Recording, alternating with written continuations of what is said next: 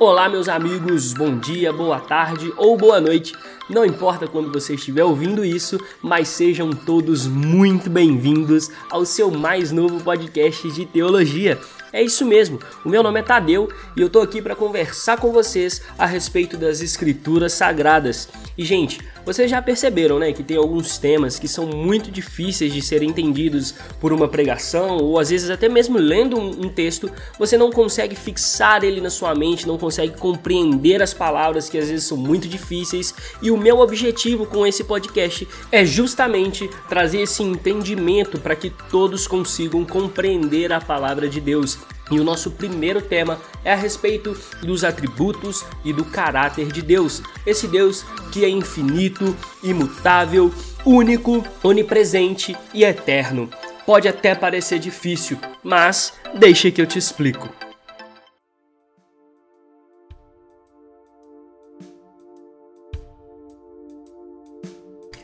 E meus irmãos, para começarmos a falar a respeito do caráter e dos atributos de Deus, é necessário antes a gente entender o porquê a gente deve estudar esse tema. Parece bobo, né, a gente falar às vezes sobre por que estudar algum tema, mas quando a gente quer entender de verdade e compreender um texto, é necessário que a gente entenda antes o que aquilo vai gerar pra gente, o porquê que eu devo estudar, o que que aquilo vai me trazer depois que eu entender aquilo isso gera na gente uma necessidade de estudar aquilo. A gente vê o porquê e aí a gente entende que a gente tem que estudar aquilo. E para começar a falar sobre esse assunto, eu quero ler com vocês um texto que está lá em Jeremias, no capítulo 9, versículos 23 e 24. Assim diz o Senhor: Não se glorie o sábio em sua sabedoria, nem o forte em sua força, nem o rico em sua riqueza, mas quem se gloriar, glorie-se nisto em compreender-me e conhecer-me, pois eu sou o Senhor e ajo com lealdade, com justiça e com retidão sobre a terra, pois é dessas coisas que eu me agrado, declara o Senhor. A gente sabe que todas as escrituras, elas são inspiradas por Deus. Nenhuma parte é mais ou menos inspirada. Mas é importante quando a palavra diz assim diz o Senhor, a gente parar e prestar atenção, porque é o próprio Deus falando alguma coisa. O cenário que existia ali no livro de Jeremias, quando você pega para ler ele antes dessa declaração de Deus, é um cenário caótico. Um cenário onde que havia muitos pecados, muitos, muitas coisas acontecendo que não agradavam ao Senhor. E ainda assim, existiam pessoas que se gloriavam em sua força, se gloriavam em suas riquezas, mas Deus diz para eles que essas coisas não eram boas o suficiente, nem importantes o suficiente para que eles se gloriassem nelas. E Deus dá a eles algo para que eles pudessem se gloriar. Deus fala com eles o que é necessário que se glorie, e é sobre compreender e conhecer a quem é Deus, conhecer quem é o nosso Senhor. E as consequências de não fazer isso, as consequências de não buscar entender e compreender a Deus, elas são sempre muito severas. Vamos ver, por exemplo, aquele versículo que é muito famoso no livro de Oséias, está lá no capítulo 4, no versículo 6, e diz assim: Meu povo foi destruído por falta de conhecimento. Uma vez que vocês rejeitaram o conhecimento, eu também os rejeito como meus sacerdotes. Uma vez que vocês ignoraram a lei do seu Deus, eu também ignorarei os seus filhos. O povo não está simplesmente definhando por si só, só pelo fato de não conhecer a Deus mas o próprio Senhor os está rejeitando. Deus diz que ele irá ignorar os filhos deles porque eles ignoraram a sua lei. Ignorar ou rejeitar as leis de Deus é rejeitar o conhecimento sobre quem ele é. A lei é uma das maneiras pelas quais Deus revela os seus atributos, revela seu caráter para nós. Muitas pessoas, talvez todos que conhecemos hoje, podem dizer que sabem quem é Deus, mas existe uma grande diferença entre saber quem é alguém e conhecer essa pessoa verdadeiramente. Eu posso dizer que sei quem é o técnico do meu time, eu posso dizer que eu sei quem é um famoso ou um artista, um ator de novela, mas eu não posso dizer que conheço ele. Eu não posso dizer que eu, eu conheço todas as suas nuances, eu conheço os seus pensamentos, as suas vontades. Eu apenas sei quem ele é. Ser e compreender quem Deus é é compreender os seus atributos e o seu caráter. A W. Tozer, que foi um escritor e pastor na Pensilvânia, que escreveu um dos melhores livros a respeito do assunto, diz que a igreja sofre o que sofre e sofrerá mais ainda porque a cada dia deixa para trás o conceito elevado de Deus. Esquecem-se de quem Deus é e fazem as suas doutrinas a partir daquilo que acham quem Deus é. Paul Washer, em uma de suas pregações a respeito dos atributos de Deus, ele diz algo que me que mexe muito comigo. Ele disse que o domingo é um dos dias que acontecem mais idolatria no mundo. E o porquê disso? Porque todos os domingos as pessoas saem de suas casas para adorar um Deus que inventaram em sua mente. A falta de conhecimento de Deus nos leva a inventar um Deus em nossas mentes e adorar um falso Deus em nossas igrejas. Um Deus que só está na nossa mente. Um Deus que não tem a ver com aquilo que as Escrituras dizem a respeito de Deus. Por esse motivo, é necessário que a gente gaste a nossa vida conhecendo e prosseguindo em conhecer a Deus. Você pode talvez me perguntar, mas Tadeu, é possível conhecer a Deus? E mesmo que creiamos que Deus exista, não há garantias de que podemos conhecê-lo de verdade, ou a que ponto podemos chegar no seu conhecimento. E há uma doutrina que é chamada de doutrina da incompreensibilidade de Deus, e trata do fato de que nós nunca poderemos entender a Deus completamente, ainda que possamos conhecer a Deus de um modo verdadeiro. Vemos no decorrer das Escrituras de passagens que expressam a infinitude de Deus e o quanto somos incapazes de conhecer a Ele e os seus caminhos completamente. Wayne Gruden, em sua teologia sistemática, quando diz que Deus é incompreensível, ele ressignifica o adjetivo, dando a ele um sentido de que Deus não é incapaz de ser compreendido, como no sentido mais comum da palavra, mas que Deus não pode ser conhecido de forma completa ou abrangente. Nos Salmos, vemos os autores dizendo que sua grandeza não tem limites ou que é impossível medir o seu entendimento. Davi ainda diz que tal conhecimento é maravilhoso demais e está além do meu alcance. É tão elevado que não posso atingir. Paulo também faz referência a essa incompreensibilidade de Deus quando diz que ninguém conhece as coisas de Deus a não ser o Espírito de Deus. Todos esses aspectos a respeito de Deus não podem ser compreendidos. Sua grandeza, entendimento, o seu conhecimento. Isso, porém, não é de forma alguma desanimador. A doutrina da incompreensibilidade de Deus, que não veio para nos desanimar no estudo de Deus. Pelo contrário, nos incentiva no sentido de que nunca poderemos conhecer demais sobre Deus, pois nunca faltarão coisas para se aprender a respeito dele. Passagens como 1 João 5,20, Gálatas 4,9 nos dão a entender que temos algo muito mais profundo do que apenas saber alguns fatos sobre Deus, mas também um relacionamento de comunhão com Ele. Falamos com Ele em oração e Ele conosco através de Sua palavra. Nós temos um relacionamento com Deus além de saber quem Ele é. Nós temos um relacionamento com Ele que Ele nos deu de vontade própria de que podemos conhecer verdadeiramente a Deus. Ainda que não possamos entender seus atributos de forma completa e abrangente por se tratar de um Deus infinito e sermos finitos, sermos incapazes de chegar além do que a nossa mente vai mas podemos ter um relacionamento sincero de conhecimento a Deus. É também muito comum surgir nas rodas de pergunta ou em ambientes de aconselhamento a dúvida: como é que sei que é a vontade de Deus para mim ou como saber se é a vontade de Deus ou a minha cabeça? Se não conhecermos a Deus e os seus atributos ou o seu caráter, como esperamos conhecer os seus desejos? Somente a partir de uma perspectiva de intimidade e relacionamento com Deus podemos entender os seus direcionamentos. O modo como nós vamos tratar com o pecado também é afetado quando entendemos os atributos e o caráter de Deus. Se entendermos que Ele está em todos os lugares e sabe todas as coisas, entenderemos que não podemos de forma alguma esconder os nossos pecados dele. Ainda que nos tranquemos nos nossos quartos e pequemos aos longe dos olhos de julgamento, Deus está lá porque Ele está em todos os lugares. O Salmo 139 fica claro que não há no céu ou na terra lugar onde poderíamos nos esconder dos olhos de Deus. Pense em Jonas por um momento.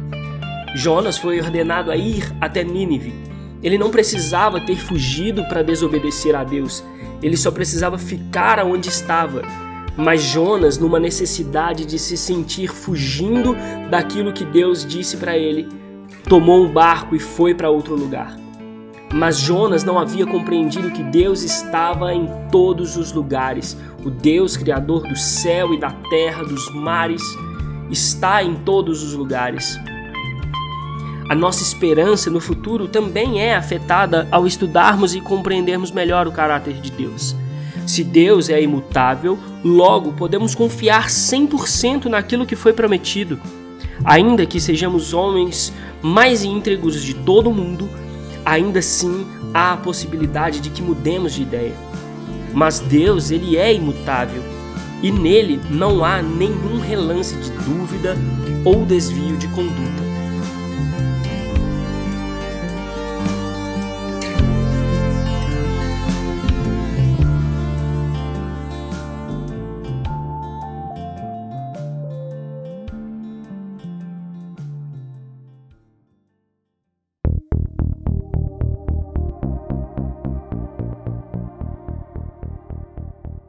Bom, então nós começamos aí falando da importância de estudar o caráter de Deus e as aplicações que isso tem para a nossa vida. Entendemos também que não somos capazes de compreender a Deus de forma completa e abrangente. Nossa mente é limitada e por isso nós precisamos de um método para conhecer os atributos de Deus. Não conseguimos de uma só vez falar tudo a respeito de quem Deus é. Parece uma questão insignificante, né? Mas não é existe a possibilidade de adotar uma ordem confusa de atributos ou de destacar alguns atributos, atrapalhando a apresentação dos outros. Nós vamos começar falando de dois atributos que nos iluminarão no estudo dos próximos. Entendendo esses dois, é, tornará mais fácil compreender os próximos que serão tratados. E o primeiro deles é a unidade de Deus. A unidade de Deus se define da seguinte forma: Deus não está dividido em partes, porém vemos atributos diferentes em destaque em momentos diferentes. A primeira coisa que devemos deixar claro quando estudamos os atributos de Deus e o seu caráter é que nenhuma parte do caráter de Deus ou nenhum dos atributos dele é melhor ou mais importante do que o outro. Nenhum atributo é maior ou mais importante. Cada atributo de Deus que encontramos nas Escrituras é verdadeiro para todo o ser divino. Por isso, podemos dizer que cada atributo também qualifica todos os outros. Por exemplo, em João, João chega a dizer que Deus é luz, em 1 João, capítulo 1, versículo 5. E pouco tempo depois, no capítulo 4, versículo 8, João diz que Deus é amor. Não há nenhuma sugestão no texto de que parte de Deus seja luz ou parte de Deus seja amor, ou que Deus seja parcialmente luz ou parcialmente amor, ou ainda que Deus seja mais luz do que amor. Como já falamos da incompreensibilidade de Deus, não somos capazes de entender tudo sobre o caráter de Deus ao mesmo tempo e precisamos aprender sobre ele por perspectivas diferentes por um período. Entretanto, essas perspectivas jamais devem ser colocadas em oposição, elas apenas tratam de modos diferentes de olhar a totalidade do caráter de Deus. Isso na prática indica que não devemos pensar que Deus é amor em alguns momentos da história e justo ou irado em outro momento, mas é inegável que algumas ações de Deus demonstram alguns atributos com maior destaque. Mas Deus consiste em uma unidade e tudo o que ele faz é um gesto que reflete toda a pessoa divina. O caminho lógico a seguir, depois de aprender a unidade de Deus, é falarmos de sua imutabilidade. Entendemos que ele é completo em seus atributos, nenhum deles se contradiz ou se sobrepõe, e além disso, não muda de acordo com as eras. A imutabilidade de Deus pode ser de definida da seguinte forma: Deus é imutável em seu ser, em suas perfeições, propósitos e promessas, mas Deus age de forma diferente diante de situações diferentes. No Salmo 102, por exemplo, vemos a tentativa do salmista de relacionar coisas, as coisas mais eternas que a gente pode imaginar. No Salmo, essas coisas que aos nossos olhos parecem permanentes ou duradouras passam, mas Deus permanece o mesmo. Deus afirma sobre si mesmo: de fato, eu, o Senhor, não mudo. Isso está lá em Malaquias, no capítulo 3, versículo 6.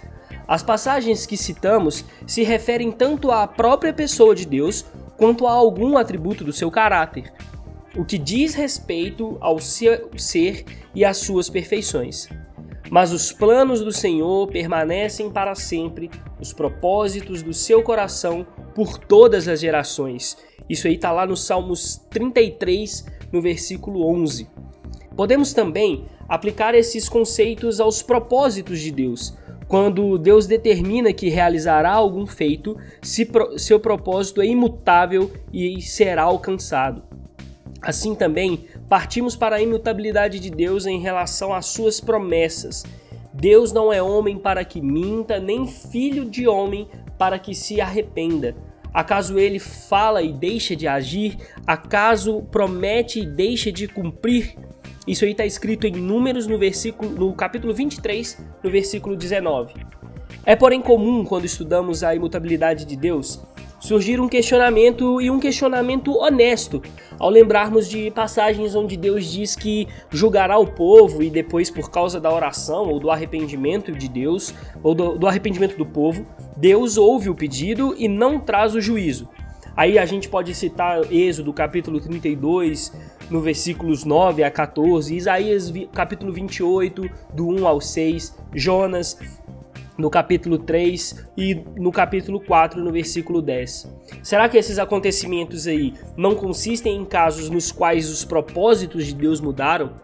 Todos esses exemplos devem ser entendidos com expressões verdadeiras da atitude presente de Deus ou da intenção diante da situação que existe naquele momento. Calma, vou explicar melhor.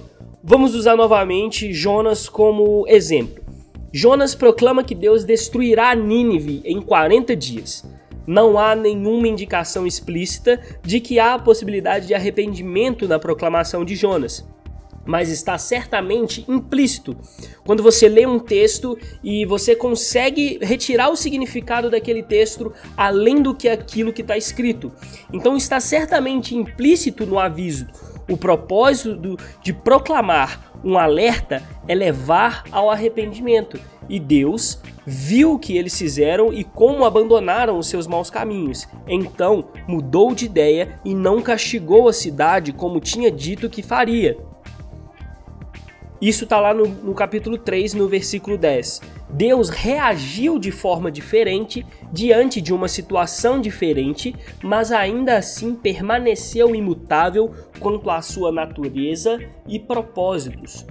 O propósito de Deus ao enviar Jonas para dar um aviso ao povo de Nínive era justamente provocar o arrependimento e assim mostrar um outro lado da, da sua personalidade, do seu caráter, que é a sua misericórdia. Se a gente parar para pensar e imaginar a possibilidade de como seria se Deus pudesse mudar, isso vai esclarecer para a gente a importância dessa doutrina da imutabilidade de Deus. Se Deus pudesse mudar, toda mudança poderia ser para melhor ou para pior. Se mudasse para melhor, isso ia significar que não tinha sido o melhor possível no primeiro momento e não teríamos como saber que ele é o melhor possível no momento. Se mudasse para pior, se tornando um pouco mal, como saber se ele não se tornaria muito mal? Como poderíamos nós confiar nesse Deus mutável? Se mudasse os seus propósitos, como confiaríamos, por exemplo, na volta de Jesus? É por isso que podemos confiar e depositar toda a nossa fé em Deus, ele é infinitamente digno de confiança, porque é absolutamente e eternamente imutável em seu ser, perfeições, propósitos e promessas. Tudo isso nos levará a um estudo mais consciente dos demais atributos. Estaremos atentos para não destacar algum atributo de Deus como mais importante que todos os outros É o próprio Deus em todo o seu ser que é sumariamente importante e é o próprio Deus na totalidade do seu ser que devemos buscar e amar. A W. Tozer diz uma frase muito bonita e é assim: Se você entender essas palavras, elas lhe serão uma âncora na tempestade, um refúgio no perigo. Não há possibilidade de mudança em Deus e Deus nunca difere dele próprio. Então vamos lá. A gente já viu que Deus é imutável e completo nos seus atributos. Nenhum deles é maior ou mais importante do que qualquer outro. Eu quero deixar isso muito claro para vocês. Ele é o que é. É Deus mesmo que diz quando fala a Moisés: Eu sou o que sou. Essa expressão de Deus nos dá o entendimento do atributo que estudaremos agora. Ele não é o que foi criado para ser, afinal, ele não foi criado. Ele é o que é porque é autoexistente e existe antes de qualquer coisa e independente de qualquer coisa. A independência de Deus é definida da seguinte forma: Deus não precisa de nós, nem do que nem do restante da criação para nada.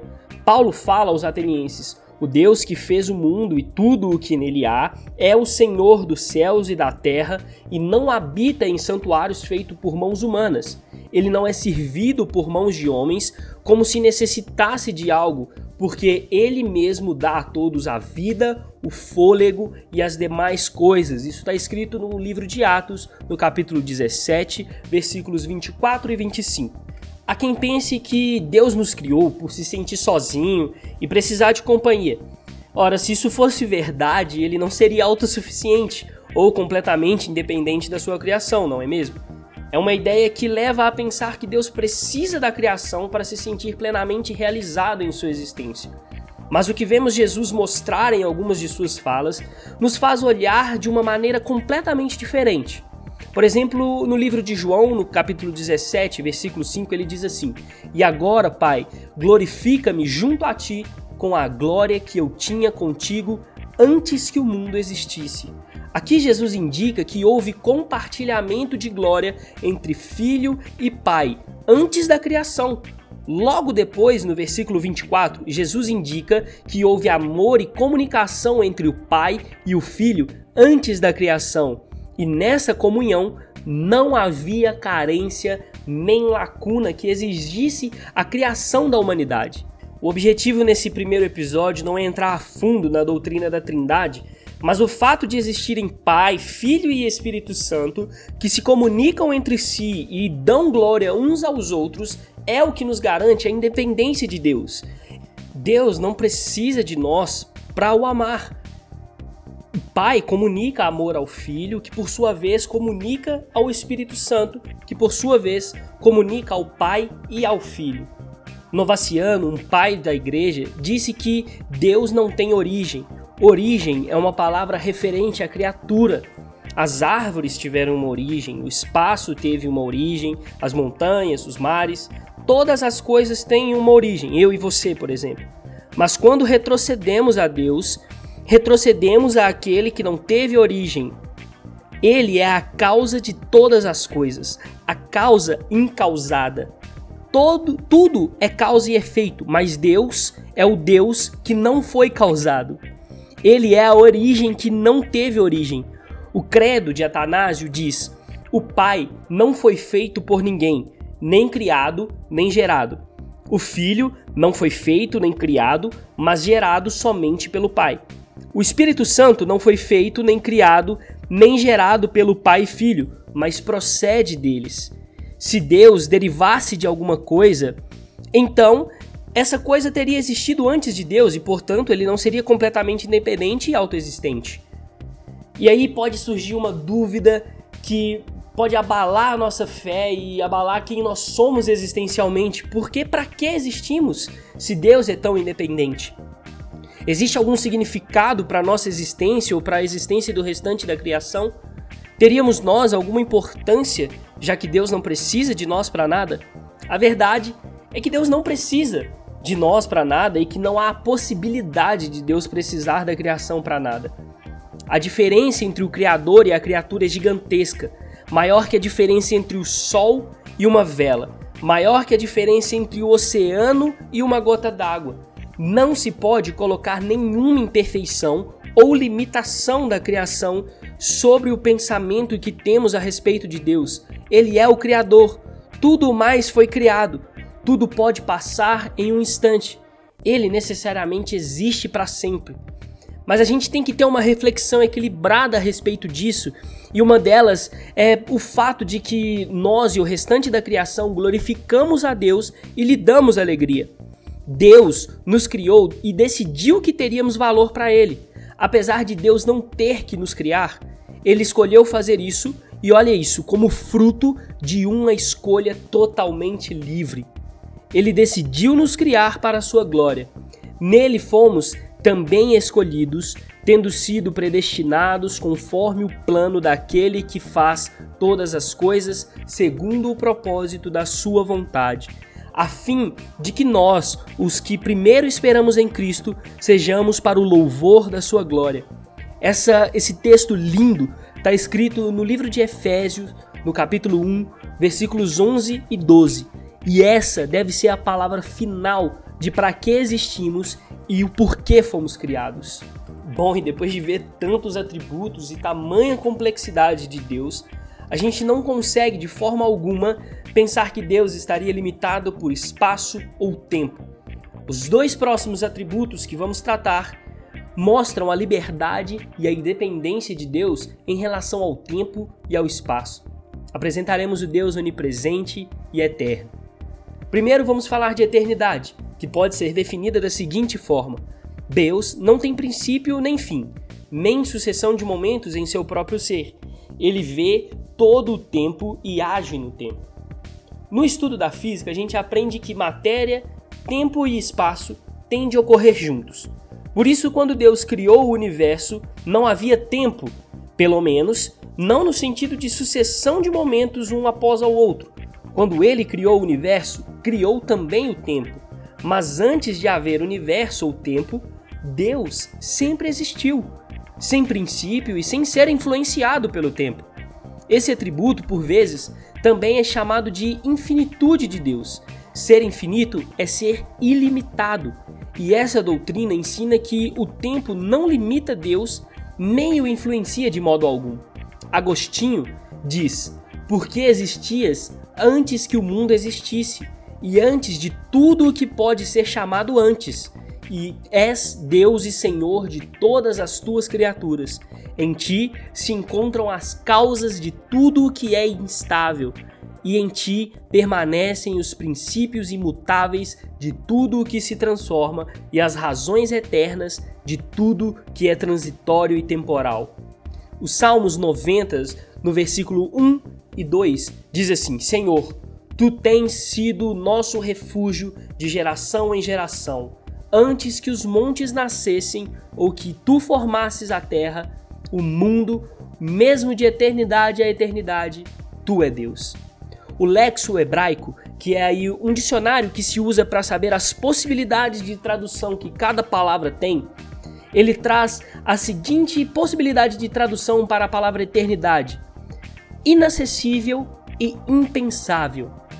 Do tempo inacessível ao tempo inacessível, tu és Deus. Do tempo impensável ao tempo impensável, tu és Deus. A gente pode até fazer um exercício e pensar aí no antes de cada coisa.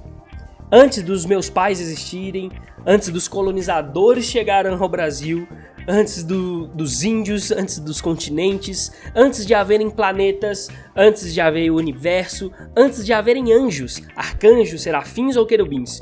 Se retrocedermos ao ponto onde nada foi criado, encontramos o Deus que vivia sozinho e amava sozinho, o ancião de dias, até o ponto onde o tempo se torna impensável, onde se torna inacessível.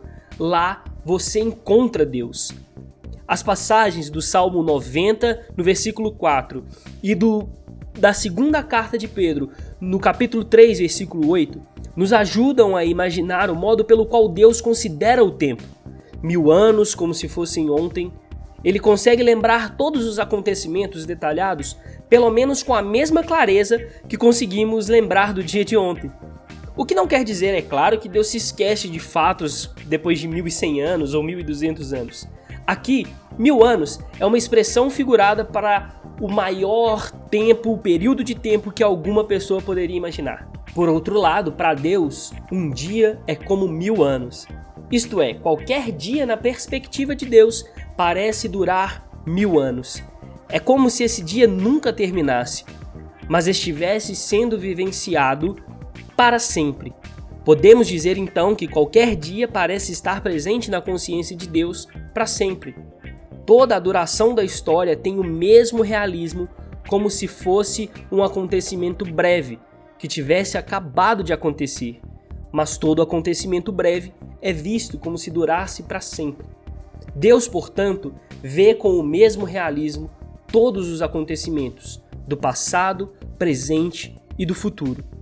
Não devemos, porém, pensar que Deus não sabe a diferença entre passado, presente e futuro, mas antes ele percebe a evolução dos acontecimentos e, com o passar do tempo, age de acordo com as épocas.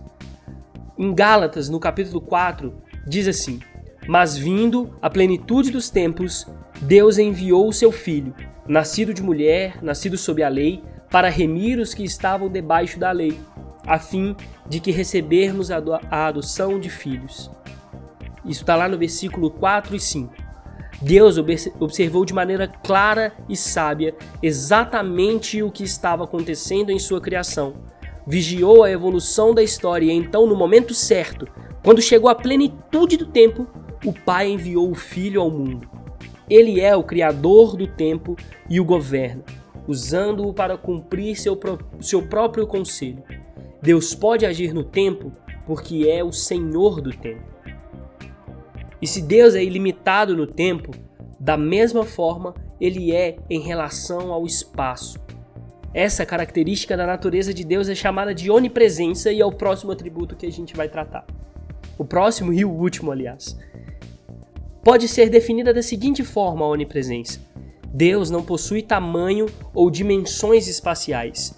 Ele está presente em todos os pontos do espaço com todo o seu ser, porém age de forma diferente em lugares diferentes. As Escrituras dizem assim: Poderá alguém esconder-se sem que eu o veja? Pergunta o Senhor. Não sou eu aquele que enche os céus e a terra? Pergunta o Senhor. Não é como se Deus estivesse contido nos céus ou na terra. Na verdade, ele enche o céu e a terra como um oceano enche um balde submerso. O oceano enche o balde, mas também o envolve em todas as direções. Assim, quando Deus afirma encher o céu e a terra, está afirmando que eles estão submersos nele, bem como todo o espaço. Em 2 Crônicas, no capítulo 2, versículo 6, diz que nem o céu dos céus é capaz de o conter. Deus não é contido, ele contém. E se Deus está em todo lugar e envolve todo o espaço do universo, por que então nos sentimos tão distantes de Deus? Porque quando oramos, o fazemos como se Deus estivesse tão longe, como se Deus estivesse sempre em outro lugar, sempre ausente. Por quê? É necessário entender que, em termos espirituais, proximidade e semelhança são a mesma coisa. Distanciamento significa disparidade, ser diferente. Estamos alienados de Deus não porque Ele esteja distante de nós em termos de espaço, não porque Ele esteja de nós como uma galáxia longínqua, mas porque existe uma disparidade de natureza, existe uma diferença entre a nossa natureza e a natureza de Deus. Um dos muitos desafios de quem ensina a palavra de Deus é fazer com que as pessoas parem de projetar os conceitos humanos e naturais ao pensarem em coisas espirituais. É necessário deixar que o Espírito Santo torne o seu povo espiritualizado a ponto de não mais pensar em conceitos materiais. O pecador é tão diferente de Deus que o caráter o, o distancia dele, não o espaço. A busca por, de por Deus não consiste em trilhar um caminho que o leve mais perto dele em relação a metros, centímetros ou milímetros. Deus está tão perto quanto se pode estar. Mas antes buscar a Deus, meus irmãos, Trata-se de se aproximar do caráter e da semelhança de Deus. Mas nós podemos tratar também das diferentes perspectivas da presença de Deus. Deus age de forma diferente em lugares diferentes da sua criação. Às vezes, Deus está presente para punir, às vezes, simplesmente para suster ou manter o funcionamento do universo do modo como ele deseja que funcione. Ele existia antes de todas as coisas e mantém tudo em harmonia, diz Colossenses 1, versículo 17. O Filho irradia a glória de Deus, expressa de forma exata quem Deus é e a sua palavra poderosa sustenta todas as coisas. Isso está lá em Hebreus, no capítulo 1, versículo 3. Ainda em outros momentos ou outros lugares, Deus está presente para abençoar. Davi fala: Tu me mostrarás o caminho da vida e me darás a alegria de tua presença e o prazer de viver contigo para sempre. Nessa passagem, Davi não está falando somente da presença de Deus para punir ou simplesmente suster, mas da presença de Deus para abençoar. De fato, na maioria das vezes em que a Bíblia fala sobre a presença de Deus, ela está se referindo à presença de Deus para trazer bênção.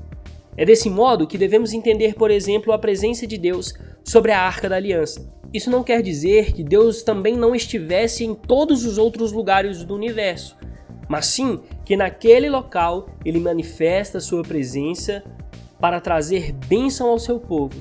É nesse sentido que os escritores bíblicos geralmente se referem à presença de Deus.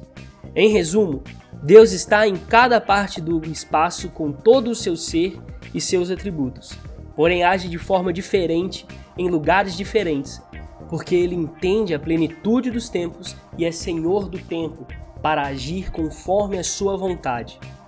Bom, meus amigos, nós chegamos ao final do nosso primeiro episódio que tratou sobre o caráter de Deus e os seus atributos. Eu espero ter ajudado todo mundo a compreender um pouco melhor desse Deus tão complexo, desse Deus tão grande e maravilhoso quanto o nosso Deus.